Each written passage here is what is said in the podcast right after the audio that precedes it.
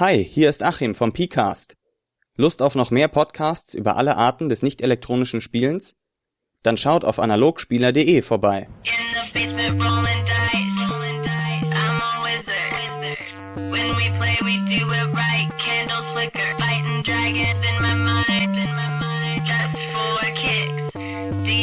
you're gonna die, roll a d6.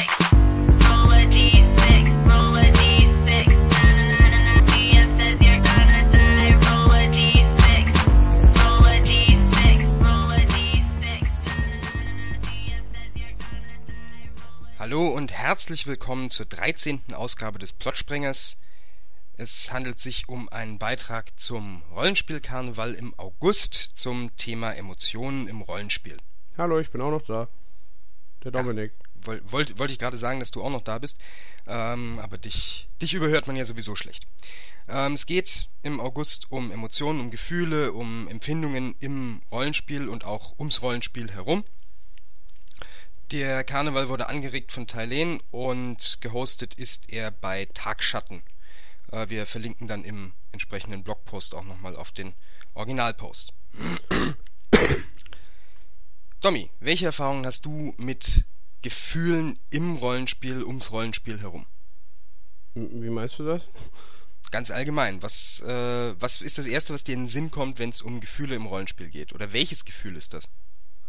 Naja, natürlich die Freude zum Spielen eigentlich. Also so jetzt, ich gehe jetzt außerhalb jetzt ran, ich gehe jetzt nicht zum Spiel selber so allgemein, sondern eigentlich ist das ja eher ein Hobby, um Spaß zu haben. Das heißt, ich empfinde im No- im Normalfall eigentlich Freude, weil ich spielen kann und ähm, Spaß, wenn es Spaß macht. Also manchmal, man, man geht hier bei verschiedene ran, manchmal gibt es auch Tage, wo man so, eigentlich habe ich keinen Bock, so Mhm. heute zu zocken. Hast Aber- du das öfter als Spieler oder öfter als Spielleiter? Ja, als Spielleiter. Mhm. Weil ähm, Spielleiter irgendwann im Laufe der Zeit ja doch ein bisschen ermüdend ist.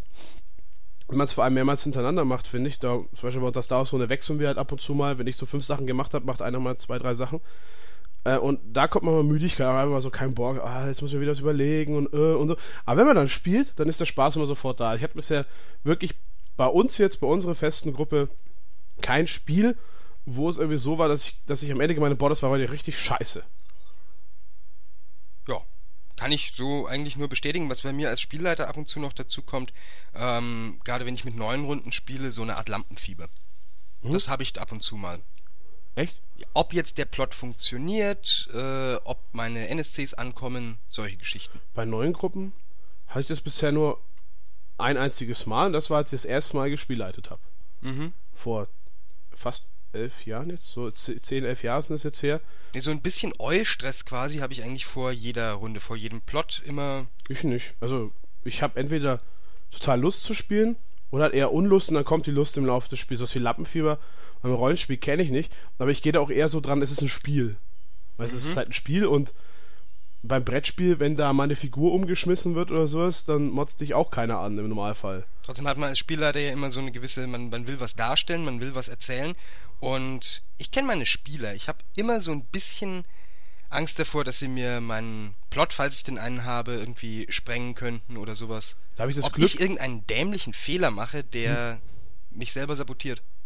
Ja gut, aber ich glaube, das ist ja eher bei deiner Sonntagsrunde immer so, ne, dass da ein bisschen so ein paar Leute sind, die das kaputt machen könnten. Nein, nein, Spieler, Spieler sind alle gleich. Also ich finde bei uns nicht. Äh, Also ich habe bisher es, ihr habt es bisher nur ein einziges Mal geschafft, einen Plot zu sprengen, wobei ich diese Option im Hinterkopf hatte und mir dann auch was überlegt habe, wenn das passiert. Weil ich eigentlich aber einen Hauptplot hatte und das war so quasi What if? Also mir ist es auch noch nie so richtig passiert, dass mir die Spieler dazwischen gefunkt haben. Sie haben halt manchmal einen NSC gekillt, der eigentlich relativ, mit dem ich noch was vorhatte oder solche Geschichten. Ich mache meine Plots schon seit Jahren. Das haben ähm, wir doch gemacht. Ja. ähm, ich mache meine Plots eigentlich schon seit Jahren grundsätzlich sehr krisenresistent und sehr unabhängig von den Spielern und von den Entscheidungen der Spielercharaktere. Ja, Gott, dann muss es ja immer dann so. Ja gut, wir wollen jetzt keine Spieler der Naja, trotzdem, trotzdem ist äh, einfach so, so ein bisschen Lampenfieber, finde ich, vor jedem öffentlichen Auftritt. Und als Spielleiter hast du einen öffentlichen Auftritt in einer Runde, auch wenn es nur vier andere Leute da, dabei sind. Ähm, also doch kommt immer wieder, ist so eine Emotion, die bei mir immer wieder rauskommt. Und natürlich Vorfreude auch, klar.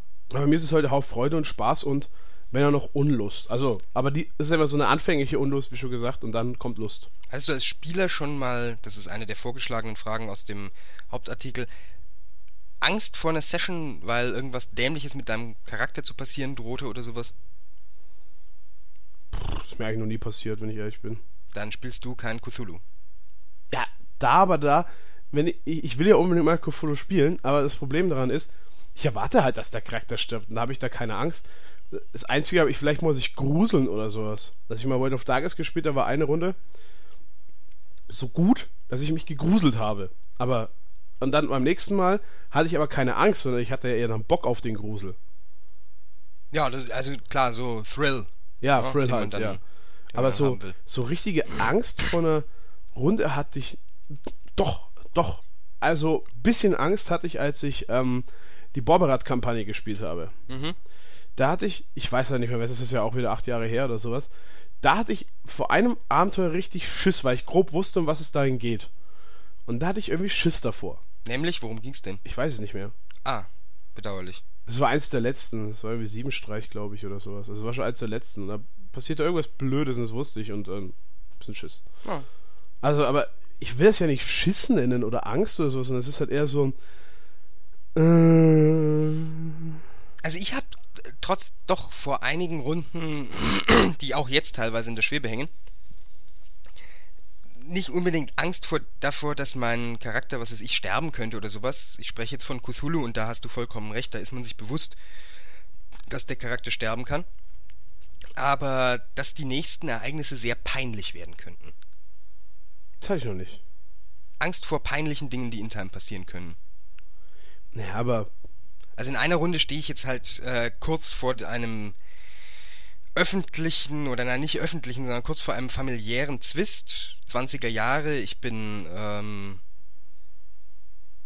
was Ja? bin ich da überhaupt? Ich glaube, ich bin Journalist. Genau, ich bin Journalist und äh, hab, äh, bin dummerweise über die falschen Bücher gestolpert und habe ein Ritual durchgeführt, einfach experimentell, um einen und habe einen Vogel wiederbelebt, der im Wald äh, verendet war. Und dieser Vogel tritt jetzt zwischen mich und meine Familie und da wird es demnächst zu einer sehr peinlichen Eröffnungsszene kommen. Und ich habe Angst davor, da weiterzuspielen. Ich habe jetzt, ich habe jetzt ähm, nochmal nachgedacht, als du gerade geredet hast. Doch bei einer Spielart hatte ich teilweise Schissen. Das war live. Mhm. Wir, ich habe ich hab mich jetzt hier nur auf Pen and Paper bezogen, aber live schon öfters. Also zum Beispiel, als ich ähm, lange Zeit den Fürsten gespielt habe der Domäne, Mhm. und als Fürst ist man nie vor Attentaten gefeit. Und da hatte ich dann eigentlich immer jedes, jeden A Spielabend Schiss hinzugehen, weil irgendwas Dummes passieren könnte mit einer Situation, mit der ich nicht, vielleicht als Spieler, zurechtkomme, weil ich nicht weiß, was ich machen soll. Mhm. Das, also nicht so, weil der Charakter stirbt, es ist ja mir vollkommen wurscht, ob der Charakter stirbt. Ich versuche zwar zu verhindern, aber es ist halt. Finde ich nicht. Also gerade im Live habe ich mich an meine Charaktere schon immer recht gebunden gefühlt und Ja, ich nicht. da kam auch die Outtime-Motivation, das Überleben zu sichern, nicht nur der In-Time-Selbsterhaltungstrieb. Ja, ich hatte meine Charaktere meistens nicht so ausgelegt, dass die sowieso immer überleben. Und es hat auch immer funktioniert. Ähm, Gut. Bei mir nicht. Ja, ich weiß. aber, aber, aber da war halt manchmal die Angst, einfach ähm, Fehler zu machen, die mir vielleicht so die, die Spiellaufbahn dann verbauen. Sowas in der Art. Aber halt jetzt, ich würde es nicht als Angst bezeichnen. Ja, es gibt kein Wort dafür. Es ist eher so ein Unwohlsein. So ein mulmiges Gefühl vor. Ja, mulmiges Gefühl, das ist ein gutes Wort, ja. Aber das hast du ja theoretisch bei jeder Rollenspielsituation, weil du ja nie weißt, was kommen wird. Nee, das habe ich nicht, weil ich, ich bei, bei Vampire habe ich es manchmal so als Arbeit empfunden. Es war manchmal so Arbeit, es war nicht mehr so richtig Spiel, es war manchmal ein bisschen Arbeit dahinter. Und, und äh, da geht man, wenn ich zum Beispiel arbeite, ein Semester, habe ich manchmal ein mulmiges Gefühl hinzugehen, weil ich Schiss habe, Angst, zu- also äh, Schiss, weil ich das Gefühl habe, ich mache irgendwas falsch in der Mhm. Arbeit oder sowas, ne? Und das war bei Vampire irgendwann nur bei Live auch immer so, weil ich immer äh, mulmiges Gefühl hatte, ich mache was falsch. Irgendwie. Hattest du im Live vor irgendeiner Ansprache oder sowas mal dieses Lampenfieber? Ja, das schon, ja, ja, schon öfters. Das hat man sich auch gemerkt, als ich da mal ein bisschen rumhaspel, Aber, aber, das liegt, liegt an der sozialen Situation an sich, nicht Ja. an, daran, dass es im Rollenspiel ist oder sowas. ja, weil, weil, wenn, vor allem, da ist auch noch die Problematik, man muss sich ja ein bisschen verstellen.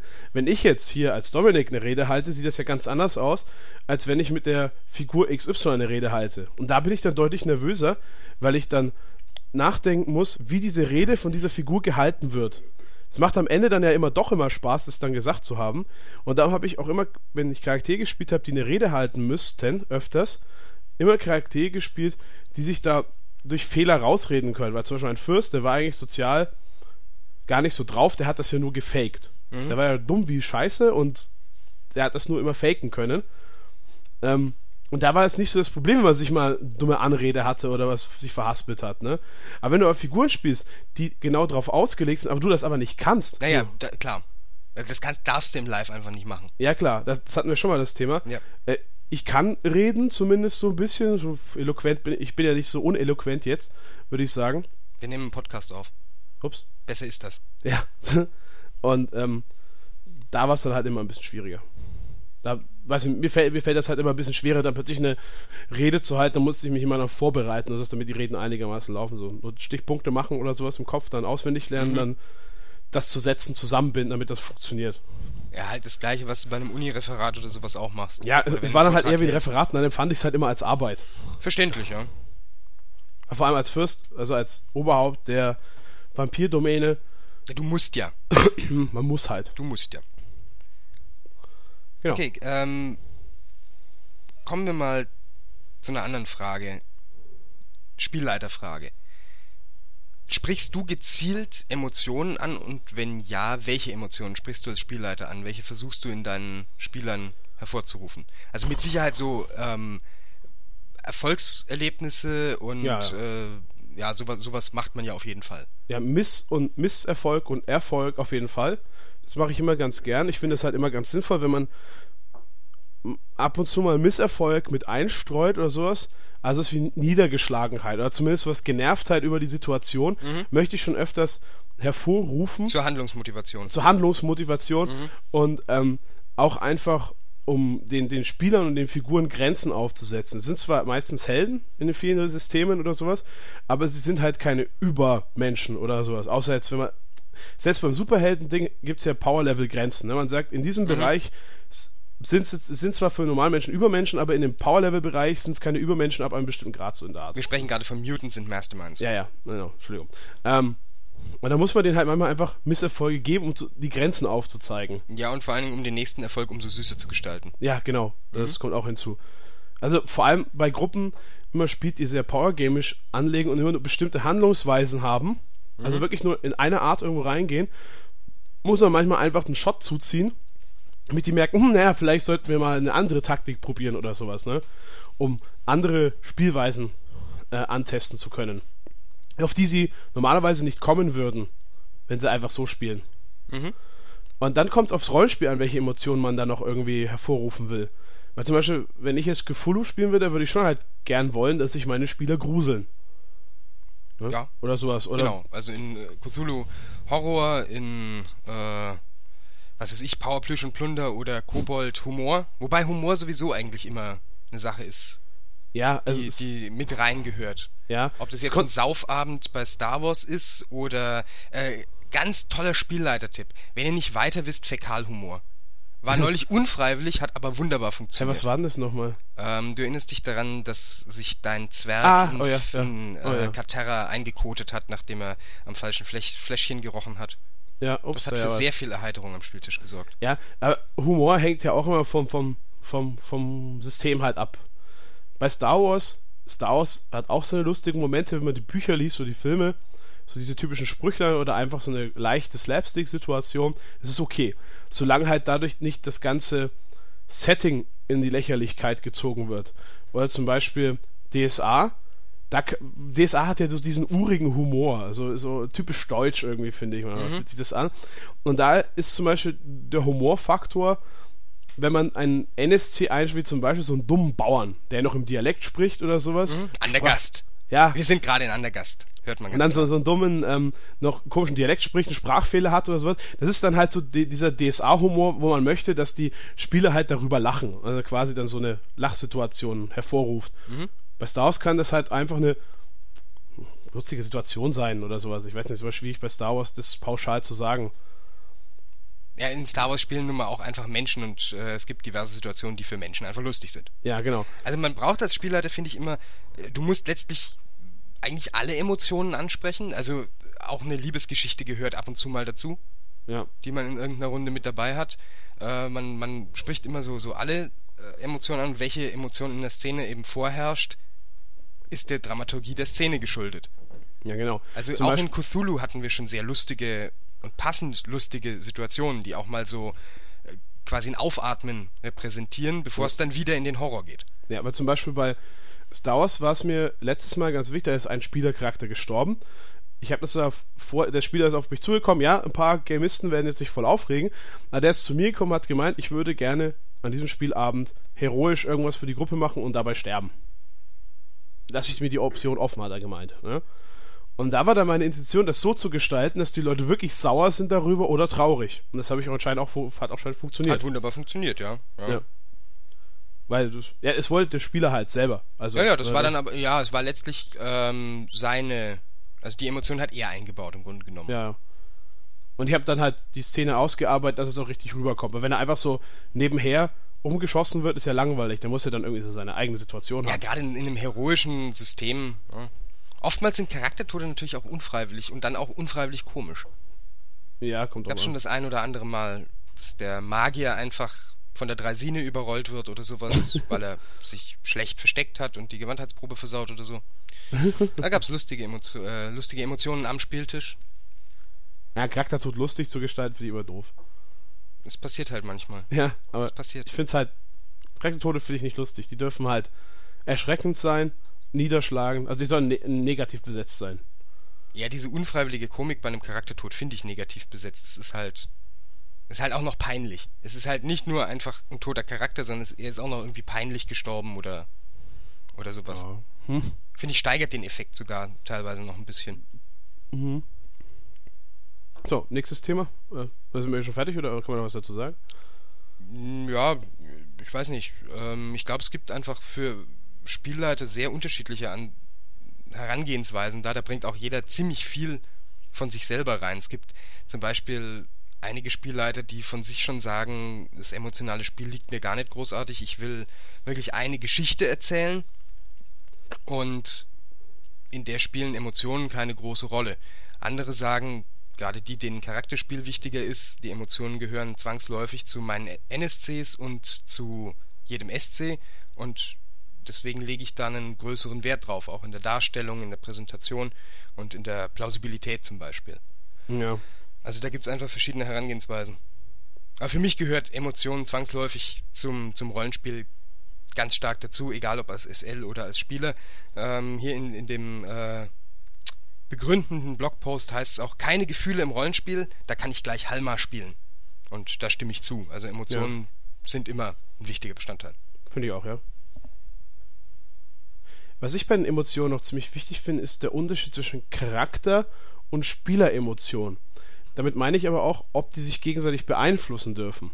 Tun sie zwangsläufig. Äh, ja, weil, weil, ähm, äh, zum Beispiel bei mir war das mal so, ähm, bei Star Wars war das, ich habe da gespielt und wurde ähm, beleitet quasi, anstatt mal selber zu leiten. Und ähm, da ging es halt irgendwie darum, dass ich, dass wir eine Frau kennengelernt haben und ich mir dann gedacht habe, naja, da könnte sich, weil es zu meinem Charakter passt, mal der irgendwie emotional an die binden. Mhm. Also sich verlieben. Das hat, hat, hat, hat, ist auch dann dazu gekommen und so weiter und die Frau wurde dann schließlich vergewaltigt. Kommt auch bei Star Wars vor, man glaubt es nicht. Mhm. Und dann war sogar ich als Person schon sauer. Mhm. Und da dachte ich mir, naja, das passt ja zum Charakter, dass ich den Charakter auch mal ein bisschen ausflippen. Ja, Deswegen dann seinen, seinen, äh, seinen persönlichen Rachefeldzug über mehrere Abenteuer durchzuziehen. Zumal Vergewaltigung natürlich auch so an gewissen Tabuzonen grenzt. Also sexuelle Gewalt ist einfach überall ein Tabuthema und auch im Rollenspiel. Mhm. Und da schwappen dann natürlich die Emotionen auch ganz besonders hoch. Ja, also ich finde, man darf es halt nicht übertreiben. Ist, wenn man zum Beispiel diese typische Situation, man mag eine Person nicht und zum Beispiel bei Live kommt das ja eher vor, man mag eine Person nicht, man ist sauer auf sie und dann lässt man den Charakter sauer auf die anderen Charakter reagieren, obwohl er eigentlich keinen Grund hat. Das ist schwachsinnig. Mhm. Also man muss da wirklich trennen können, passt meine Situation, meine Emotion, die gerade in dieser Situation ist, auch zu der Emotion des Charakters, die er haben könnte. Ist natürlich sehr schwer. Also gerade wenn es irgendwie Spannungen zwischen zwei Personen am Spieltisch gibt und Mhm. die sich auf die Spannungen zwischen zwei Charakteren in Time übertragen, wirst du das sehr schwer verhindern können. Da kann man sich noch so sehr bemühen, In- und Outtime zu trennen. Ja, Das, eben, das wird so nicht toll funktionieren. Zwischen den beiden Menschen kommt keine vernünftige Interaktion zustande, deswegen kommt auch zwischen den Charakteren wahrscheinlich keine vernünftige zustande. Ja, meistens.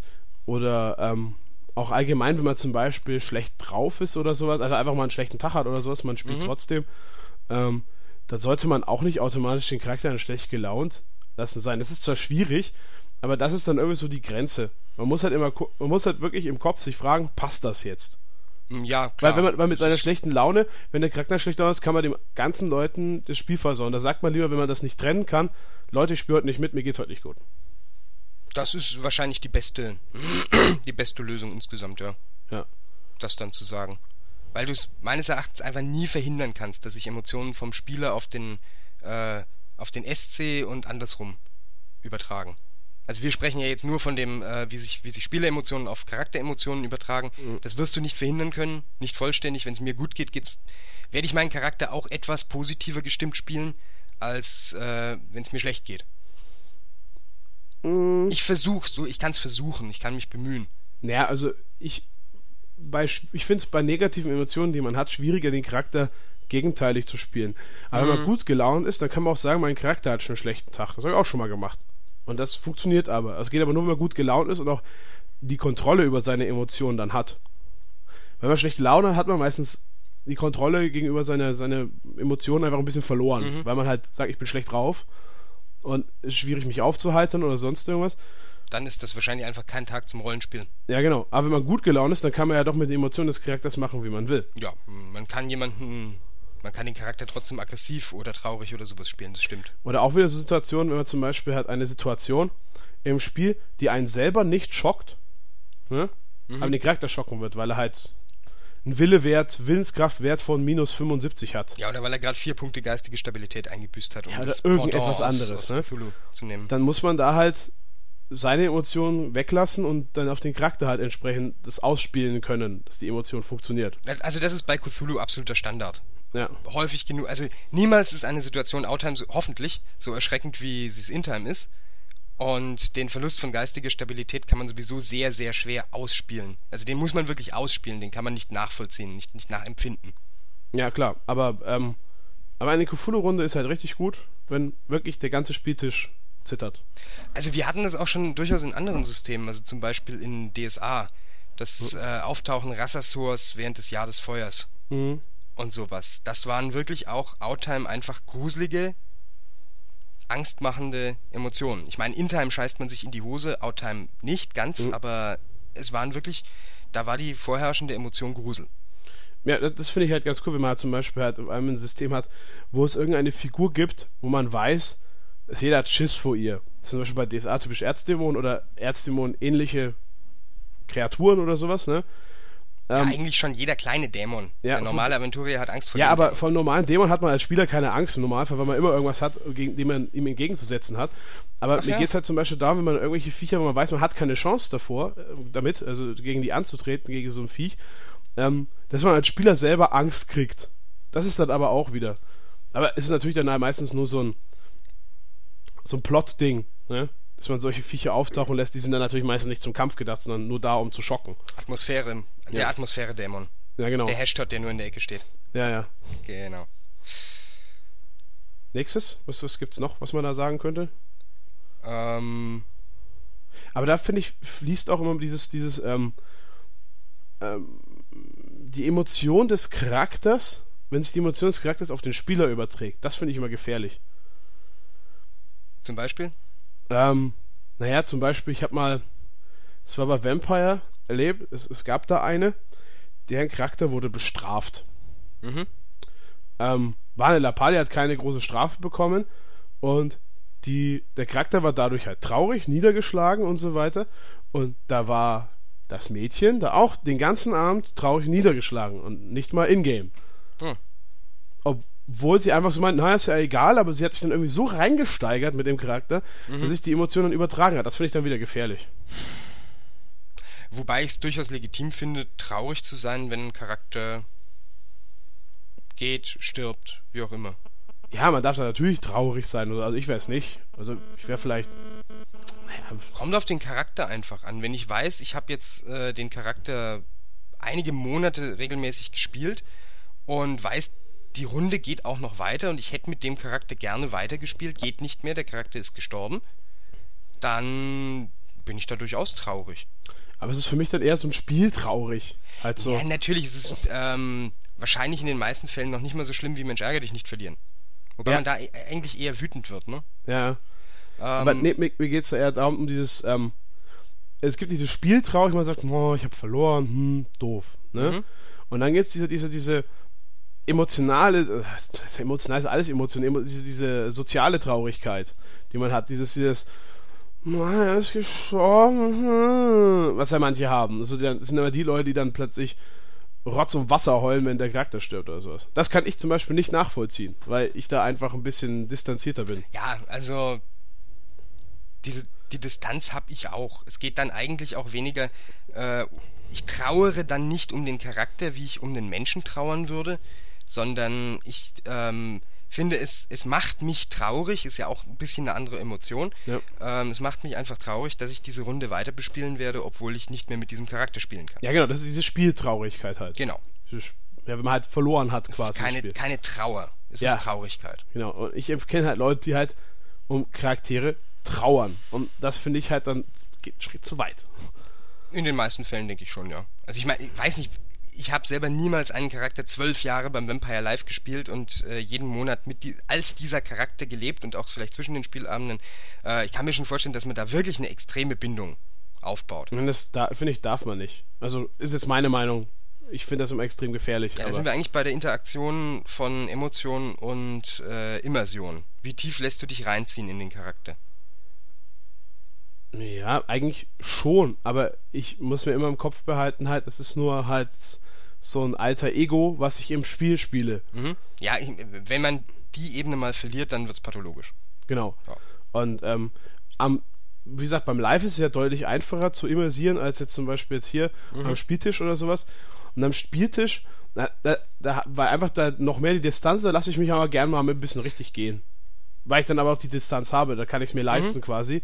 Bei Vampire versuche ich, da kann ich, zum Beispiel kann ich das nicht so, weil das einfach dann, weil, weil ich dann automatisch die Angst habe, reinzufallen. Okay. Mhm. Interessanter Gesichtspunkt. Ja, mir fällt es dann halt auch irgendwie schwerer. Vielleicht liegt es auch daran, weil man rumsteht und die Situation ist halt einfach viel realistischer. Finde ich. Na, die, natürlich, die Immersion ist, das habe hab ich zumindest schon öfter festgestellt, die Immersion bei, bei Live-Rollenspielen ist auf jeden Fall größer als am Spieltisch.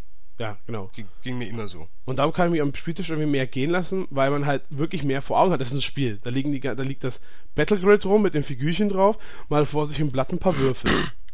Problematisch wird's, wenn man ähm, äh, Outtime quasi, also wenn wirklich die Outtime-Motivation die ist, was zu erreichen, was zu beweisen oder sowas. Da hatte ich häufig das Gefühl, dass wenn Leuten dann ein Live-Charakter gestorben ist, äh, mit dem sie eigentlich was erreichen wollten, der, mit dem sie was darstellen wollten, der ihnen Anerkennung gebracht hat. Und da sind wir schon auf einer halbpathologischen Ebene. Ja. Äh, Ja, da kennen wir aber wenn einige. der dann stirbt, da kennen wir einige, ja. ja. Das ist vielleicht auch ganz allgemein eine Live-Spielerkrankheit. ja. Könnte Die ich mir Suche nach vorstellen. Anerkennung und Ruhm.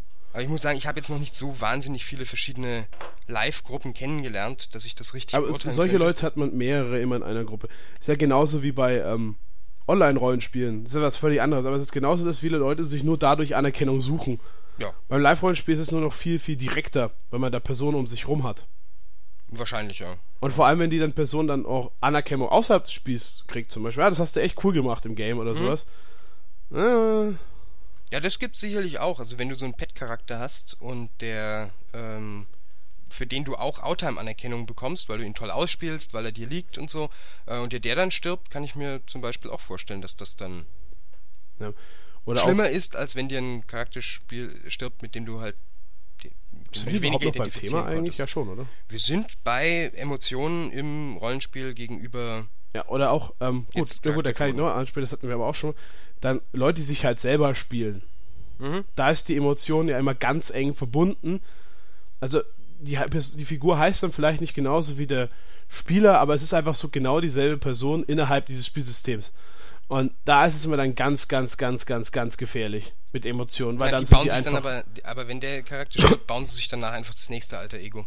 Ja, aber ähm, innerhalb des Spiels, der Tod ist ja dann egal, da baut man sich halt nochmal sowas. Aber innerhalb des Spiels ist es immer dann ganz gefährlich, weil man dann halt nicht mehr weiß, reagiert die Figur so oder Mhm. reagiert die Person so. Ja. Das wird dann, die Leute nehmen auch Angriffe dann persönlich. Ja. Zum Teil. Ja. Das habe ich schon öfters mal erlebt. Da öfter schon Diskussionen gehabt. Es gibt auch Leute, die können mit Intime-Kritik und äh, Intime-Anfeindungen einfach nicht umgehen. Ja. Es gibt Leute, die können da Wunder, also wir haben uns auch schon im Vampire Live damals häufig gezopft. Wir beide. Ja. Uns beleidigt und sonst was. Aber Danach uns man war das immer egal. Genau. Dann trinkt halt ein Bierchen danach. Aber es gibt dann, wahrscheinlich liegt das zum Teil einfach an der, an der sozialen Unsicherheit oder sowas. Und äh, Ja, viele Leute können es halt nicht Teil- unterscheiden, ob ich jetzt zu, zu, keine Ahnung, Fritz Adelslaus von Birmesheim sage, Alter, du hast voll die scheiß Fresse. Weil da ist bei dieser Beleidigung das Problem. die Fresse gehört dem Menschen. Ja, Ja. ähm, und das nehmen halt viele persönlich. Wenn man sagt, du bist voll das Arschloch, ist es wieder was anderes. Ich nehme jetzt hier mal krasse Beleidigungen, weil das ja auf den, auf die, auf die, so- die soziale Einstellung der, der Figur geht. Und das ist dann leichter, quasi dann davon Abstand zu nehmen, weil ich spiele ja den Charakter als Arschloch. Das ist ja gedacht, das ist ja quasi ein Kompliment. Mhm. Aber bei äußeren Beleidigungen, ne? Also ich habe auch mal ein bisschen schief geguckt, wenn eigentlich so, ah, du scheiß fetter Gangrel oder sowas, Mhm. ne? Ja, auch ein bisschen blöd geguckt, aber ich nehme es halt nicht so an, weil ich denke mir so, pff, Der boah, beleidigt gerade den Gangrel. Der findet dich vielleicht outtime. trotzdem dick, aber ist mir auch egal. Ja. Das war's da. Das ist dann immer gefährlich. Jetzt sind wir ins Beleidigungen rübergerutscht, aber ich finde, Beleidigungen lösen einfach die schnell, am schnellsten Emotionen aus. Ja, klar. Also abgesehen von physischen Handlungen, die ja sowieso eigentlich überall geächtet sind. Ja, das hatten wir aber auch mal im Live. Das sind die Emotionen, es war bei einem Con. Das sind die Emotionen ziemlich übergekocht, Mhm. weil einem Cheaten angedroht hat. Also einer hat offenkundig beziehungsweise verdächtigsterweise geschummelt Mhm. Und einer wollte den Charakter von ihm erwischen. Und der kommt mit, Pavarotti, kommt mit Versagen nicht wirklich zurecht im Spiel. Mhm. Das ist auch so eine Emotion, mit Versagen nicht zurechtkommen im Spiel. Und ist dann auch körperlich an ihn rangegangen.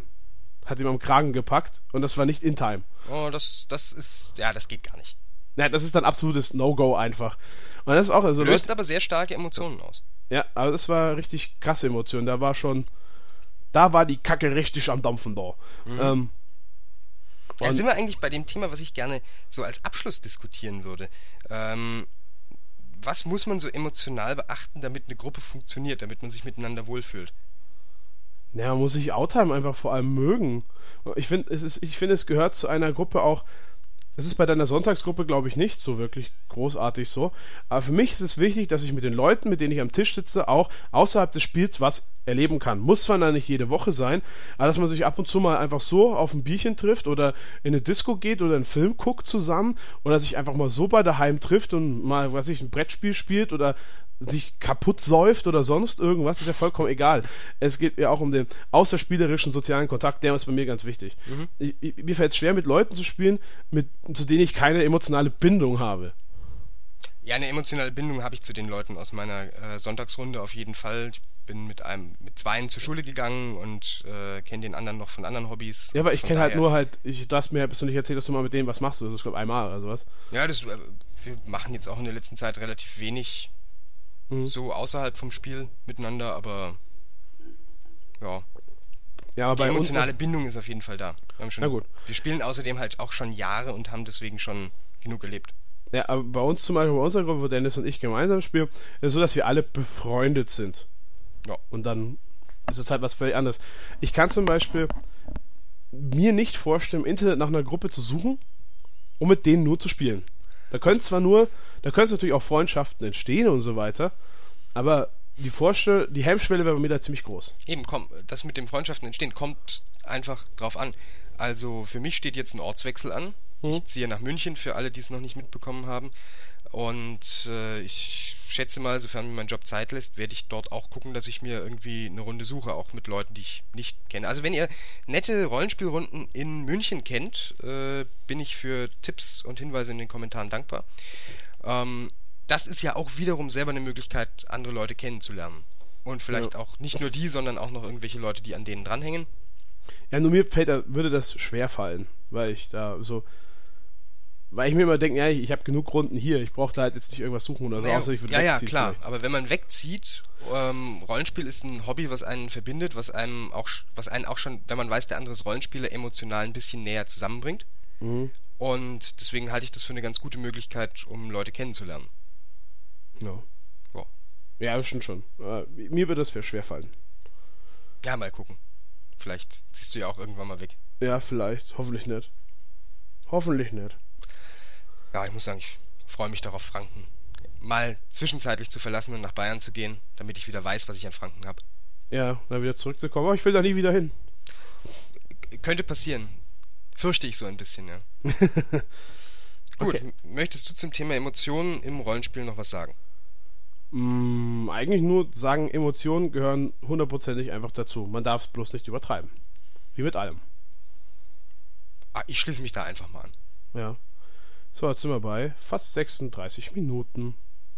Wie es eigentlich je, was jede Folge jetzt gesagt hat, wie weit wir sind. Aber das ist immer ganz gut für die Leute, die es einfach nur hören. Weil, Ja, dann wissen sie, wie lange sie uns schon zuhören. das sehen sie auch in ihrem Player. Außer sie hören es auf der Zugfahrt und haben den Player einstecken. Genau, haben ja die meisten wahrscheinlich. Ach so. Weiß gar Ich, nicht. ich, mein, ich wir viele, mal so eine Umfrage machen eigentlich, in welchen Hörsituationen uns unsere Hörer zuhören. weil ich höre Podcasts nie daheim. Ich höre die eigentlich immer nur im Zug. Hm, Okay, zurzeit ist bei mir eher Podcast Flaute, aber weil du nicht im Zug sitzt. ja. Ja. Und weil ich zurzeit eher Musik höre äh, und was lese. Weil gleichzeitig Podcast, hören- Podcast hören und lesen geht bei mir nicht. Ja, das verstehe ich. Ich kann, noch, ich kann noch nicht mal sinnvoll Musik hören und gleichzeitig lesen. Echt? Nee, das Das läuft super bei mir. nervt mich. Ja, das hat ja so eine eigene Wir Gewohnheit. danken dafür, dass ihr uns jetzt mittlerweile wahrscheinlich 38 Minuten zugehört habt. Äh, nein, 36,5. 36,5 Minuten zugehört habt. Und verabschieden uns bis in die nächste Woche. Ja, ungefähr. Also dann. Tschüssi, Ciao. Schwuchtel.